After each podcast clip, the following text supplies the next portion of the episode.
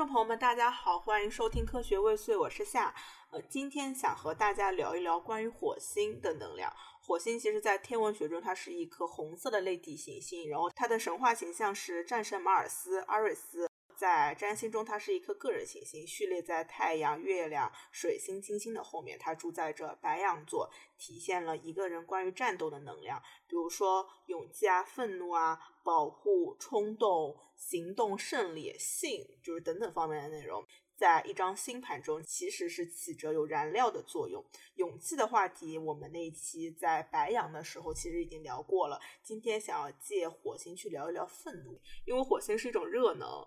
而愤怒呢，它在生理和认知、语言层面都可能被看作是一种热度。比如说，嗯，愤怒时人体的体温会升高。在中文里，愤怒是火气，我们经常形容生气是怒火中烧、冒火，或者说气得上火，有这样的表达。当一个人很生气的时候，英文中也会说 reach the boiling point。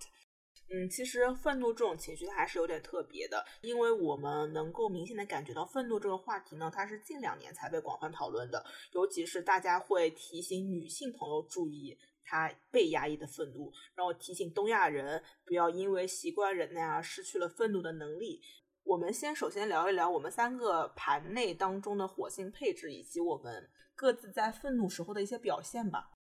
我星盘里关于火星的配置是火星处女，然后还有一个火土对冲，然后再加上一个水星摩羯，这样的配置就会导致，嗯，我这个人比较容易生闷气，嗯，而且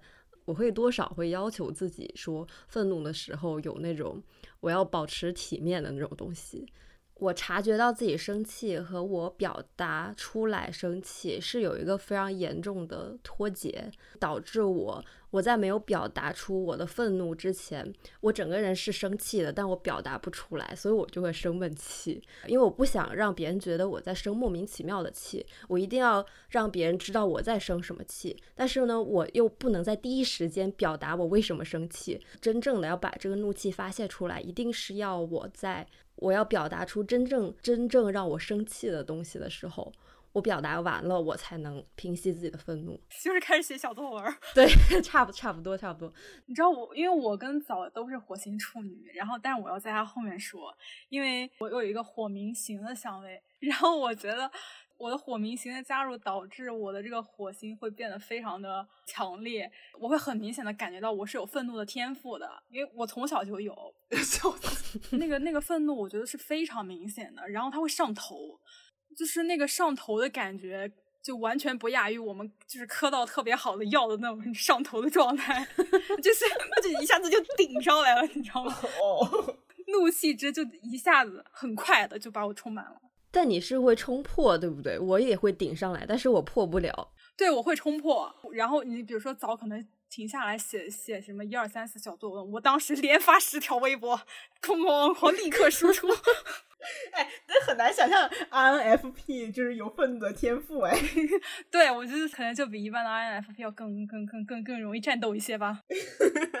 而且就是看书，它解释火明星，其实它会解释说你可能会有一些童年时候就跟火星的那个相关的经历吧。我在童年的时候确实是这样的，就我在很小的时候，我感觉我就经常身处在一种怒火之中。我的很多就是你一个小学生可以做到的成就，都是在一种愤怒的情绪下就是做出来的。这种怒火的情形是，比如说你会有一些很无聊的，然后很喜欢打压你的长辈，他们会说一些让人很生气的话，然后我对他们生气，然后我。我当下反抗的方式就是 变优秀，拼命学习。因为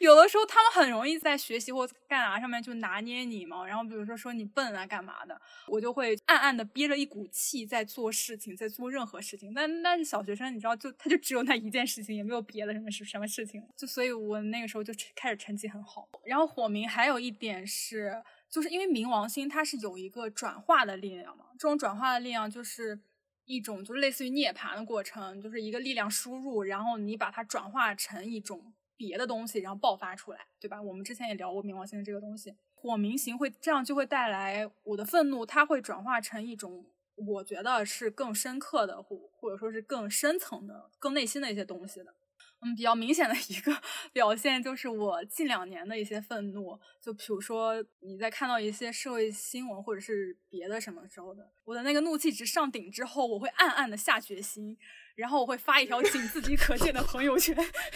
诉自己，就记录下我此刻的心情，然后我一定要从这件事情中汲取一些教训，我要从此决定干嘛干嘛干嘛。这就是一种有益的愤怒。不过火明行这个相位后面可以再说一下，因为我觉得这其实是一种相当危险的状态。然后我还，我觉得我还有一部分的愤怒应该是来源于水平，看不惯这个世界上的很多东西。我可以举一个例子，最近点开一个视频，然后那个视频里面那个小升初的一个小男孩，就十几岁的小男孩，家长问他就是有就是新学期的计划吧，什么之类的展望之类，然后小那个小男孩就说，嗯，就说了巴拉巴拉一大堆计划，然后说。要跟同学们搞好关系，我一听他搞好关系，我就开始生气了。就是我觉得一个小孩子，他他应该说我要跟班里同学做朋友，而不是应该说搞好关系。懂这两者之间的差别吧？我我 get 我 get，就是会有一些很细小的点，就会让我生气，笑死。那我我可以说说我的，因为我的火星是和木星合相，然后它在十一宫是火星水平嘛，但实际上我整个人生状态中。几几乎很少出现负面的情绪，就可能就木星让人忽视了很多情绪的变化，就是他把一切都嗯类似于怎么话平淡化抹去了那种感觉，就是你不怎么过心呗，是这个意思吗？不知道怎么说，但是可能是有那种小的时候被训练的结果嘛，就是比如说，如果你小的时候表达愤怒的话，家长会跟你说，嗯，不喜欢你这个小孩了，或者你这样的表达是不对的、不讨喜的、不可爱的，然后就你很小就训练自己不要去发脾气，这个是一点。但是其实我就是在成长过程中，就到现在为止，我反思我过往的一些呃愤怒的情况的时候，我发现我愤怒的点。真的都还蛮 J 的，就是 MBTI 那个 J，我会因为人不够 efficient 或者 productive 发火，但是我不会为另外一种情绪发火，就是不会因为情感上被伤害而生气，好像已经被规训的已经失去了为了因为情绪没有被照顾到而发脾气。我小的时候就有一次在外面游乐园，然后跟我弟弟一起玩碰碰车，然后我不会玩，被他撞了一下，然后撞了我鼻子剧痛。当时我弟弟和我妈就是在旁边狂笑我，然后我当时爆生气，一路狂奔，从游乐园跑到家，就当时还贼小呢，十岁都不到。我手里有家里的钥匙，然后开了门之后，我等了半小时，他们居然都没有回头来追我。当时我巨伤心，然后我就在家里面怒写了两页日记。你就你觉得是因为长时间的没有得到这种情绪的照顾，然后所以让你丧失了这种能力，是吗？或者说是你被教育这样是不值得爱的？不可爱的、不讨喜的、不乖巧的，嗯，类似这种的。我小时候也有过一次尝试离家出走，结果没有一个人发现我在离家出走，然后愤而回家。我，你知道吗？我我拎着我的那个小书包，在他们吃饭那个那个房间门口走来走去，没有一个人看见我。走了没多远，我就自己回来了。反正我我感觉现在已经就是失去对自己情绪的这种关照了。反而是，如果生气，你都是得有正当理由的生气。对我，其实我觉得这也应该有木星的影响吧。我感觉是一方面，他的那种乐观跟膨胀的力量消解掉一部分你的怒气值，然后另外一方面，我觉得你会就是下意识的去正当化你，或者是是就是使这个东西成立。我跟你们说，我小时候脾气可爆了，我是那种直接跟大人当街对骂的那种 顽劣的小人，小小女孩。我姥爷他就是一个特别嗯特别不好的姥爷。他有一次就吵我姥姥嘛，我当时在他家，然后正好碰见他吵我姥姥，因为那个那栋楼房是临街的嘛，然后我就跑到那个街上，非常大声的骂我爷，骂我姥爷，我说你凭什么？你凭什么骂我姥姥？然后干嘛干嘛？我当时的想法是我一定要让大家都听到你这个人做了不对的事情，我一定要让大家都知道他的恶行。对对对对。真的是，这个是很有建树的火星了，我觉。哎，说说到那个愤怒的天赋，我又想举另外一个例子，与我形成鲜明对比的我的领导，他是个火星天蝎，这个其实就是这个火星非常强势的位置，然后再加上他的他的太阳和水星都是处女，这两个东西加起来就会导致他能极其顺畅且准确的表达自己的愤怒。你比如说我生气的时候，其实你是看不出来我生气的，我没有办法很好的展现自己的愤怒。但是他的话，首先你能第一时间你就知道他生气了，但他生气他也不是那种大吼大叫，或者说非常的情绪失控的那种。但他的发脾气是有理有据的发脾气，而且他那个脑子转得很快，什么人冒犯到他了，他的哪一点，他都是能在第一时间识别并且表达出来，并且回怼对方。哦，这个好牛逼啊！不用在深夜里面慢慢的，对，不用懊悔自己当时如果 他没有这个环节，就是而且他嘴皮子特别溜，知道吧？反正我觉得这一点就是非常牛逼。我是觉得单纯的火星天蝎生气时会有一种很压迫性的那种气场。我我感觉区别就在于，比如说，就虽然说我说自己有天赋，但我觉得我生气时就是发疯。像火蝎这种，他就是很有压迫性的那种生气，或者他能拿捏到你一个什么地方。哎，但是我其实反而在职场中学会的是轻视，或者说是在心里面降低别人愤怒程度的这种东西。我以前就比如说一个领导或者一个同事发火，尤其是一个男性，就是有体力优势的男性发火的话，我还挺害怕的。然后现在我学习到的是，如果说这样的一个人发火了，其实他们可能内心是，比如说是外强中干，哎，对对对。嗯，比如说看起来很凶的男性在发火之后，然后被领导轻轻一个点回去了，或者说其实他们内心也有害怕的时候的时候，嗯，然后你就知道这些人他其实就是表面装出来很凶很吓人。就事实上只要有一个地位更高的领导来，他就没气儿了。嗯，对。然后我意识到这个事情的时候，我就不害怕了，不害怕你就有能量去回怼，或者说去跟他对骂了。我觉得这是一种情况，嗯，就是我自己观察的话，嗯，可能大家的领导他其实有时候他会承担一种义务，去为了你这个部门，比如说争取一些你部门的利益，或者说呃打击一些想从你部门里争取利益的人，就这个时候其实也是需要他愤怒的。然后我觉得这种愤怒的话，其实它是一种功能性的愤怒，而且这种愤怒不能只是愤怒。它是得有一些话术表达，你进一步就是我退一步，尤其是这种情况下，这这个东西就是还挺挺难把握的。这就是领导的哲学了。所以就你要成为一个领导，也得去学那个去修愤怒的功课嘛，对吧？哦，这个真的很重要，修愤怒的功课。其实我们刚刚聊了有很多关于我们自己的愤怒，还有我们自己火星配置的问题。嗯，现在可以就是再继续的去展开来聊一聊这个问题。一般愤怒会有哪些的这占星配置？我觉得刚才我和凡就是两种比较典型的，一种是火土，一种是火冥。嗯，对，我也当时想到这个是，然后可能火星在火元素星座上也会，火星白羊、火星火星狮子，火白羊、火天蝎可能会怒气会表达的更顺畅一些，火星在火象可能也会。我我要提名一个，就是月明星。我是觉得这个东西它是基于拧巴造成的一种或愤怒或压抑愤怒，但是它就是不太顺畅的。而且我我是有明确的看到过两个男生的盘，这两个男生他都是有 stalker 倾向的那种男生，就对自己的女朋友。然后其中有一个，甚至我觉得，因为他是我朋友的朋友嘛，然后我当时跟朋友聊这个事情的时候，也看了他的盘，然后我当时跟我朋友说：“你们赶紧救救这个女生吧，如果再这样发展下去，感觉就是会上社会新闻那种程度。”这个两个男生都是有月明型的那种相位的。我感觉月明型一方面是就是处在一种害怕失控跟想要控制一切，然后这一切里面其实包含了他对他女朋友的这种感情，或者他对于他自身的这种就是不知道该怎么收束的情感。我觉得是在控制情绪这方面是有一些问题的。冥王星的行克相位确实是容易也会引发这种问题。冥王星如果发展的不是很好的话，就会转化成一种不健康的控制欲嘛。就是有一些那种 stalker 行为，就是旁人听起来会非常毛骨悚然的。比如说用生命威胁你，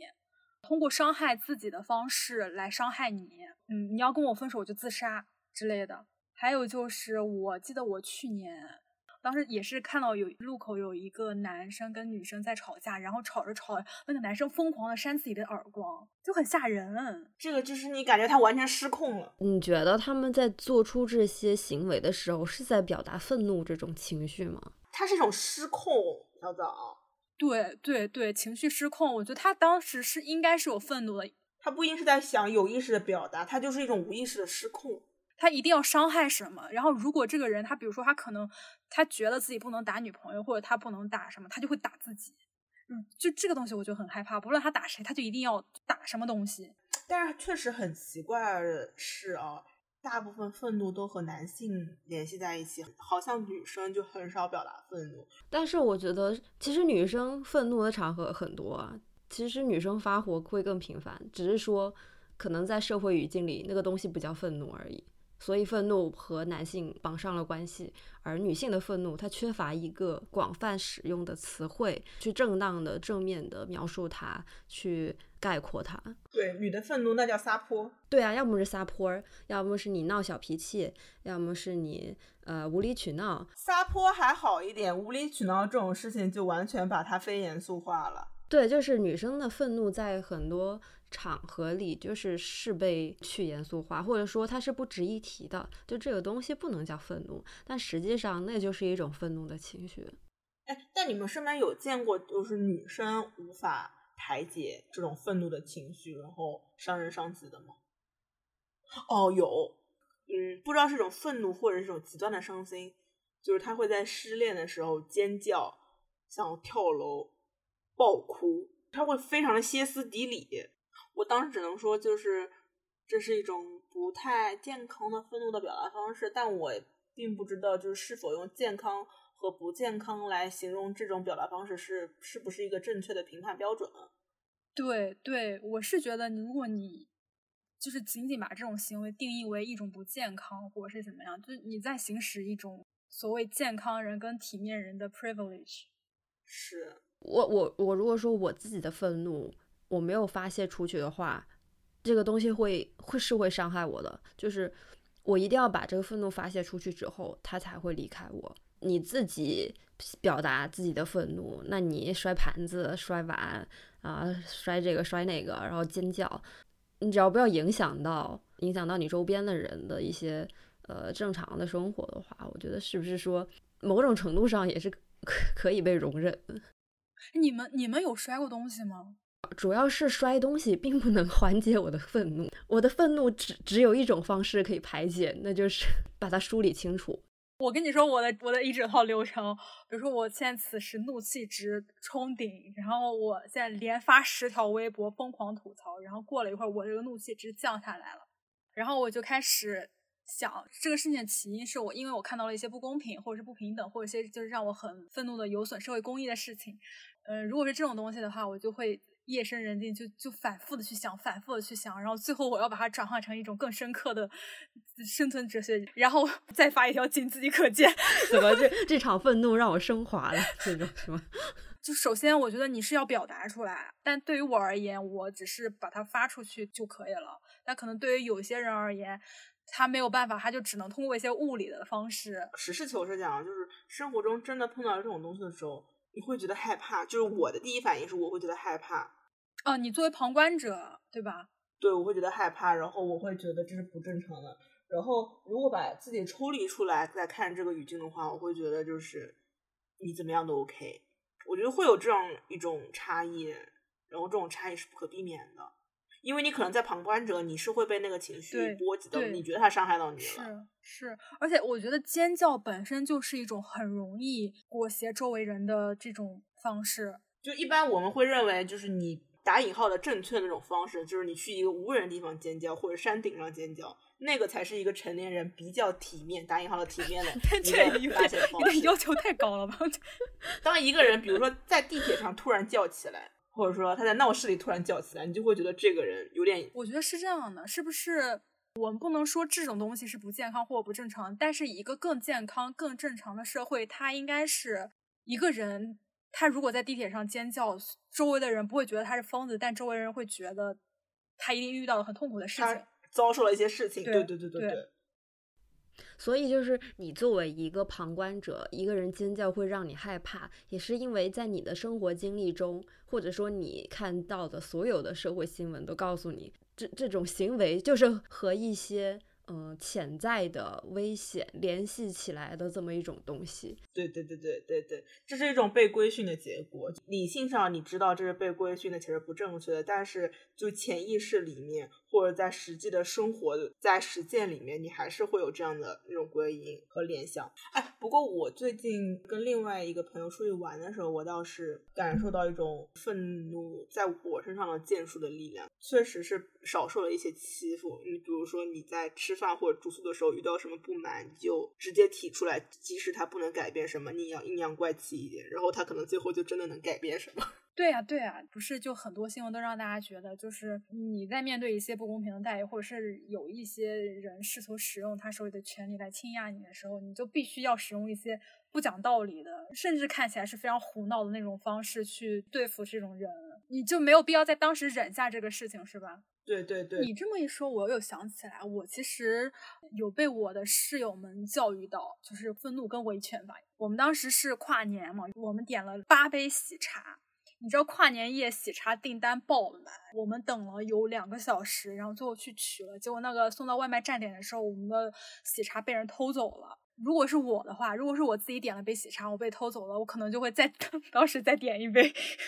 然后我的室友们中间有两个人，他们就很强硬，就是说我们一定要去把这个偷我们外卖的贼给找出来，因为你知道找这个东西的过程是非常复杂的。但我的室友们当时就追了，我们当时那天晚上花了两个小时吧，去找保安处，然后去看那个监控，最终真的给找到了那个当事人。然后当事人来了之后对峙，他们还不承认，然后我那两个室友就一直在据理力争，牛逼！我觉得这很牛逼，我被他们就狠狠的教育了一番。而且当时我印象很深的就是我们一行人走在那个小路上，当时天也都已经黑了嘛，就只有那个路灯。战胜归来的，对，大家都怒气冲冲的，然后就我们一定要怎么样，反正是个很神奇的体验，就是我自己一个人绝对不会做的事情。哎，那有另外一个问题，就是因为有的人就面对愤怒的时候，他会比较就是表达出来，有的人会忍耐，那忍耐和愤怒是冲突的吗？老实说，我没有特别明确的想明白这个问题。就我觉得忍耐的对立在于发泄。虽然我是一个有愤怒天赋的人，但我并不是一个有发泄天赋的人。然后就像我刚刚说那个场景，你后来维持你做这件事，其实就是顶着一股劲儿，然后你要把这股劲儿发泄出去。因为我没有这种要发泄出去的劲儿，所以我我是没有去找这个贼的动力的。我的动力只是因为我要陪我的朋友。其实这个问题我到现在也没有想明白，我不明白就是哪种方式是更好的。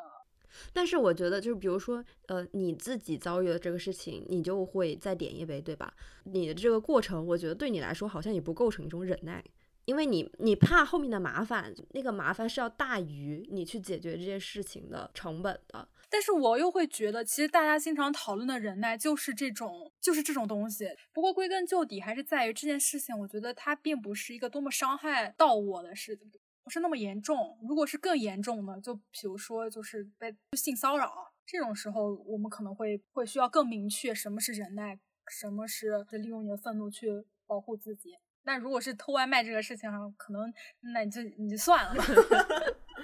有一个非常明确的现实问题，因为你去性骚扰的维权一定是比你找外卖是更难的。那个时候，一方面你是不应该忍耐，另外一方面，其实一定要有愤怒之外的东西去支撑你，因为你你的愤怒值很容易就会被消磨，而且你的愤怒会是有代价的。你公开的唾弃这个人，或者说是你公开的寻找这个人。中途可能面临被羞辱，或者说是你在寻找中面对的困难，就是你这个时候你的愤怒是有成本和代价的。这可能就是愤怒是美德的一种来源吧，就是愤怒可以变成你的一种类似于武器还是什么的，你必须要拿起武器。嗯，对你必须要武装自己去面对这些东西。但我觉得就是你刚刚说的这种场景，其实还要再往前推一层，很多情况下你是不能很明确的识别出你愤怒的情绪的。我我本人有这种遭遇的这种。这种情形，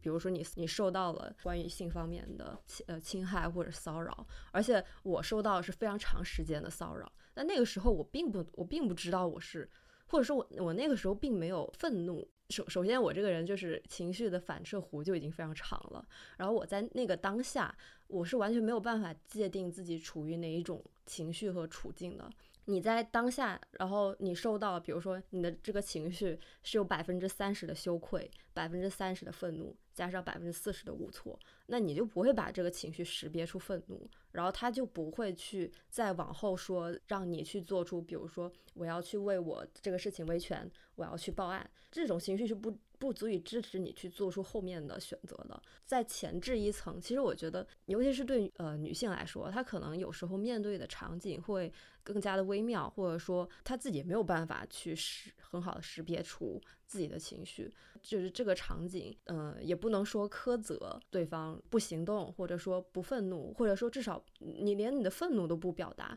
我觉得这个是还是有种就是站着说话不腰疼那种感觉吧。表达愤怒是要被教导的，同理，其实愤怒本身也是需要被教导的。是你识别愤怒是要被教导的。需要有一个人在你不懂的时候告诉你，你什么样的事情是需要被感到愤怒的。但这可能也是愤怒是美德他提出来的一种语社会语境吧。正是因为很多女性她在那种情景下，她没有识别出愤怒，所以她要她才要被教育，我们在此时应该愤怒。但我觉得这个是教育者的失职。嗯，对我感觉好像很多女性，就是你在遭遇那个性骚扰这种事情的时候，恐惧和迷茫，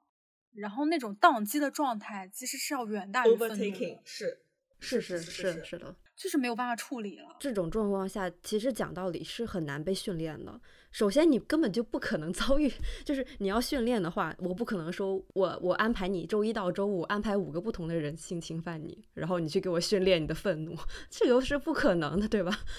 但我觉得这种愤怒它其实是一种后置的愤怒，你不是在当时那个场景下愤怒，然后你 选择就是跟他冲突，这个也是蛮有蛮困难的。是后置愤怒，这个很对。但是我觉得可能可以去训练自己，察觉到可能是一些更轻微的冒犯或者侵犯，比如说口头上的这种，你遇到的场景更多嘛？对你可能会积累更多的这种嗯被侵害的经验，然后以及你也会发展出一些你自己的应对他的一些方式和你如何回击他、如何表达愤怒的一些途径。是，就是你面对你的朋友、你的同学、你的同事。不要说身体的不尊重了，就是言语的不尊重，养成是如何很好的去反驳他的一个习惯，以及表达你愤怒的一个能力。这这种情形是，我觉得是可以去有意识的去察觉以及要求自己做出一些回应，而不是说别人对你进行了一些口头上的言语上的侵害，然后你就真的去忍受了这种侵害。但我有一个问题。这种冒犯你的同事，如果我当时没有选择怼回去，然后我只是选择了断交，那我这算是忍耐吗？但是你和他断交，是不是已经能表达出你知道你对这个事儿是很不爽的、很生气的、很愤怒的？但我觉得断交，它是它是一种防御，在面对这种事情的时候，我觉得你需要有攻击，不仅是防御。比如说，有些男男性他确实是不知道这个东西，他潜意识的是有冒犯性的。然后你去在谈话中去指出来，你这样冒犯到我了，或者说你这样让我不舒服，或者说你怎么能这么说呢？我觉得这是一种反击。哦，我觉得这个是 OK 的。但我觉得让我消失在他的世界里是对他更大的惩罚呢。你们这是内心戏十足。就因为我本身对这个问题也抱有疑惑，因为我不确定我是否否能真的当时怼回去，但我非常确定我的愤怒是不会被压抑的，但我不一定能以正面回击的形式，对，我不一定真的会做出攻击性行为。总会感觉现在好像，其实希望大家能够在愤怒的时候做出一些攻击行为，然后去进行防御嘛。但我不确定我是否能做到，以及我不确定我是否真的要这样做。但至少我感觉，至少就我个人而言啊，我是能够分辨得出他是否在侵犯我，以及我是否会愤怒的。至少前面一层我是能做到的。呃，我觉得那种男性熟人朋友，尤其是可能年龄相差不大的，然后像你说的那种。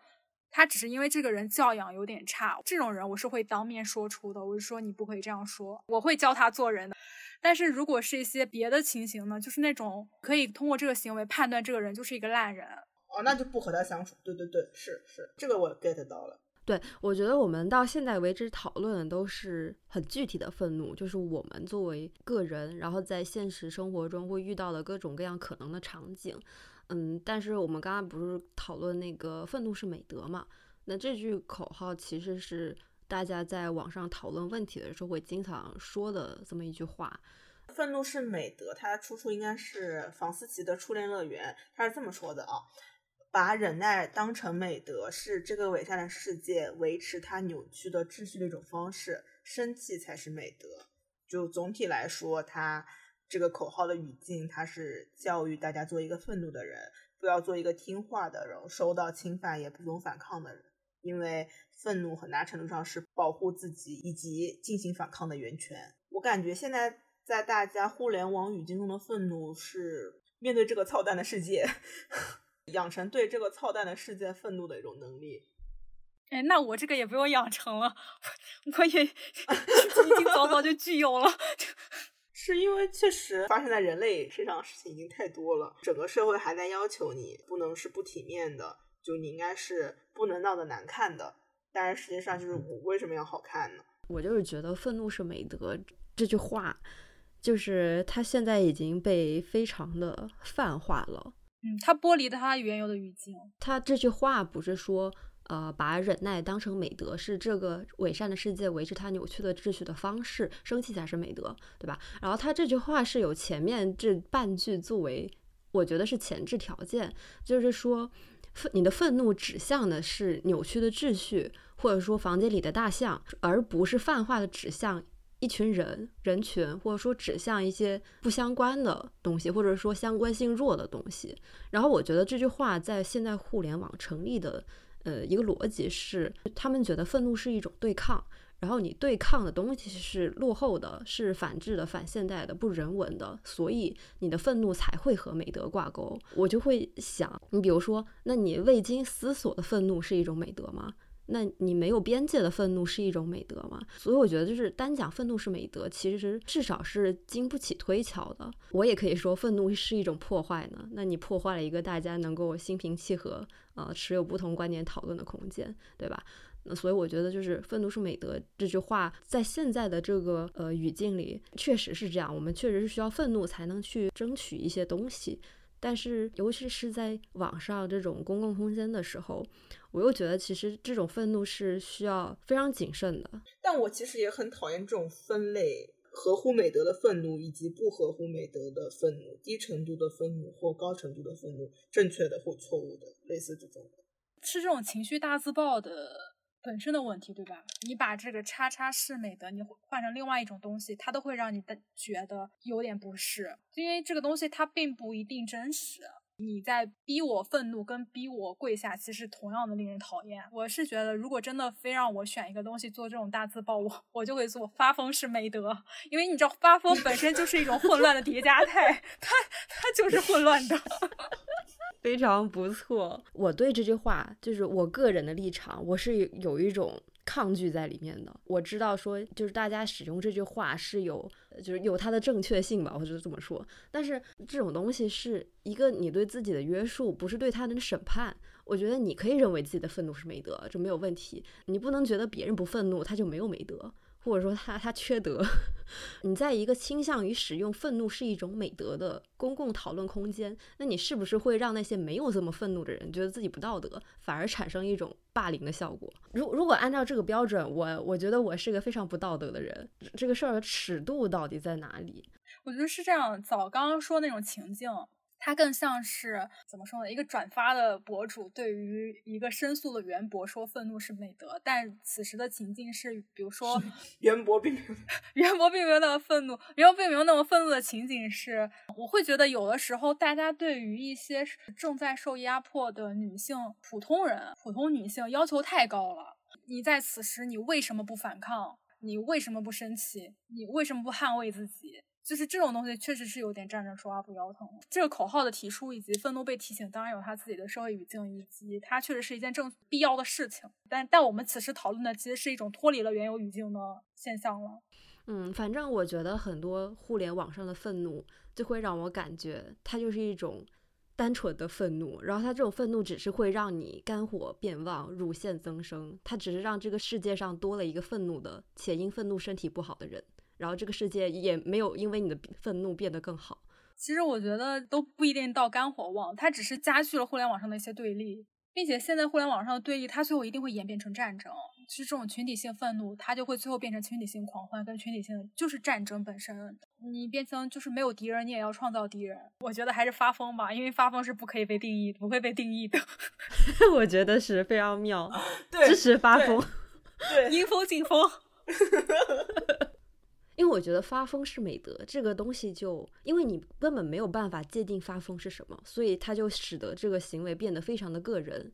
可以个性化定制，它能包容的尺度以及能容忍的东西就会多更多，以及它会支持你使用更多的方式去呃对一件事情表达你的立场。这个 range 是更宽广的，就比起愤怒是美德这句话，成为一个疯子真的好多了。而且发疯可以对抗发疯，但愤怒不可以对抗愤怒。大家各自美美发疯，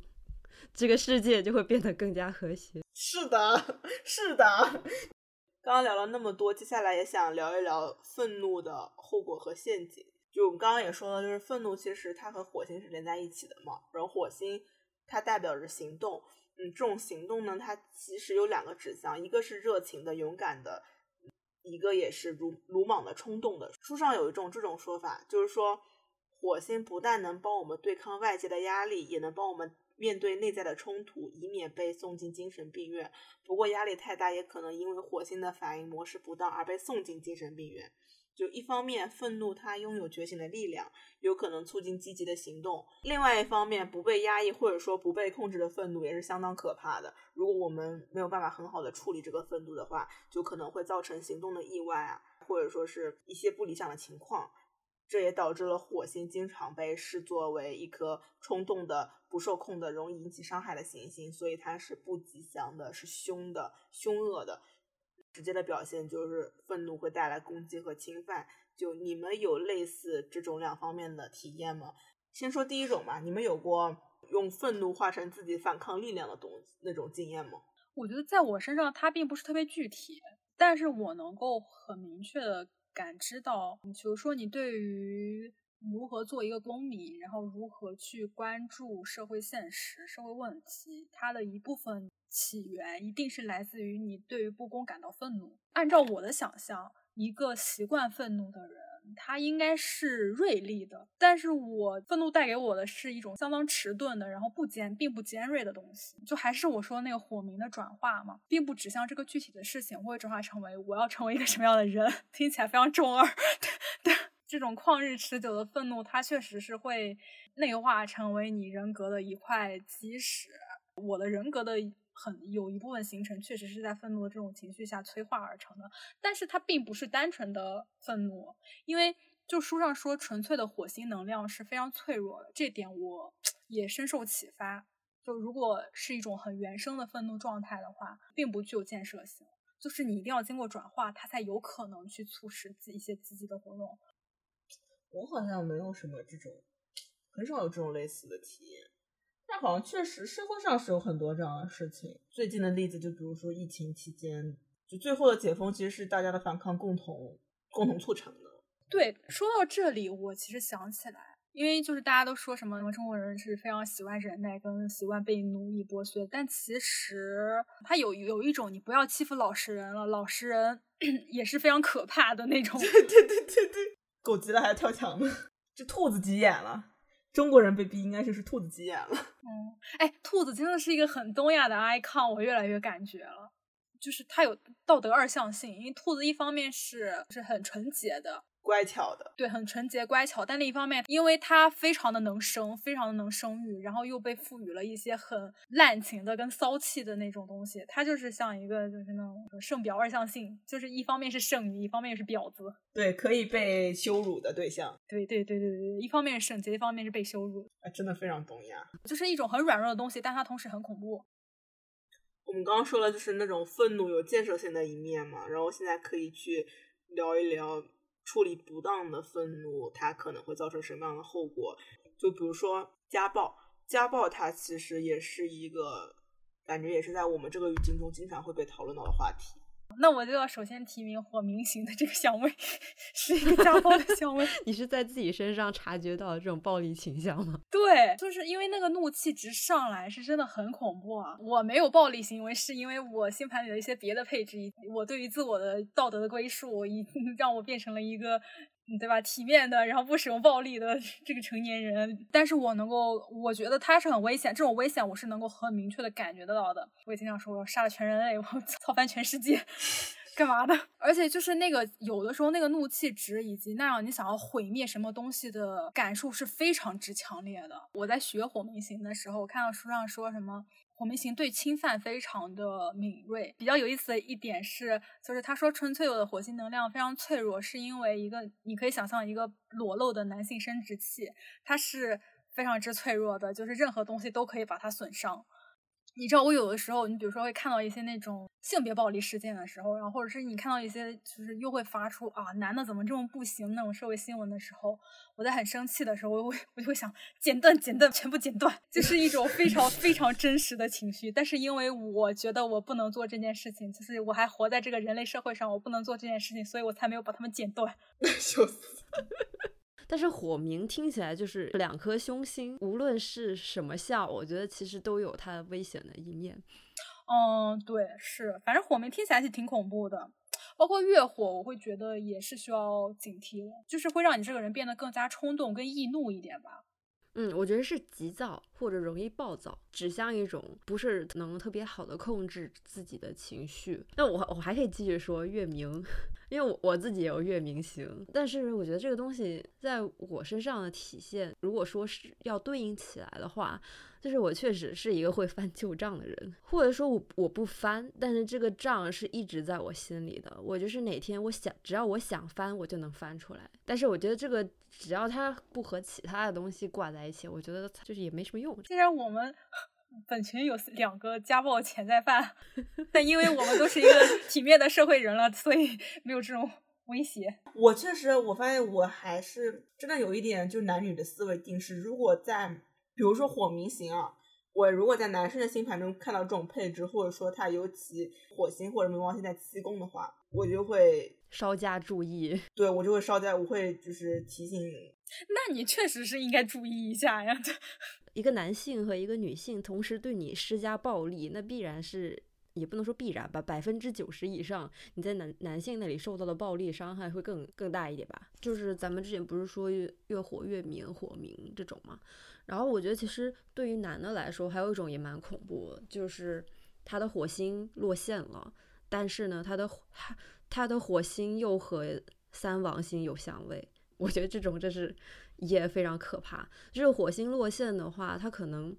它的一些传统意义上属于男性的那种气质，这方面缺失的话，我觉得他会更加的转化为，比如说对自己配偶、伴侣的欺压或者压迫。哦，对，从这样中获得权利和自己属于男性气质的快感。对对对，而且比如说像火海这种相位的话，因为海王星不是有那种。逃避啊，软弱，我觉得这个会更加指向行为极易失控，就是火星主导的时候，然后他就会使用暴力，然后海王的时候，他又觉得啊好悔恨，然后他逃避自己的这种行为，他不去正面的去面对这个东西，然后就导致这种模式会一直的运转。对我反而觉得这种可能是更大多数、更普遍的情况，就是那种撒泼，他在自己打老婆身上找找满足感，或者是干嘛的。而不一定是真的那种是暴力，或者是就是天生的有这种暴力的天赋。火星落陷是哪个座来的？巨蟹跟天秤吧。火星天秤感觉还好一点。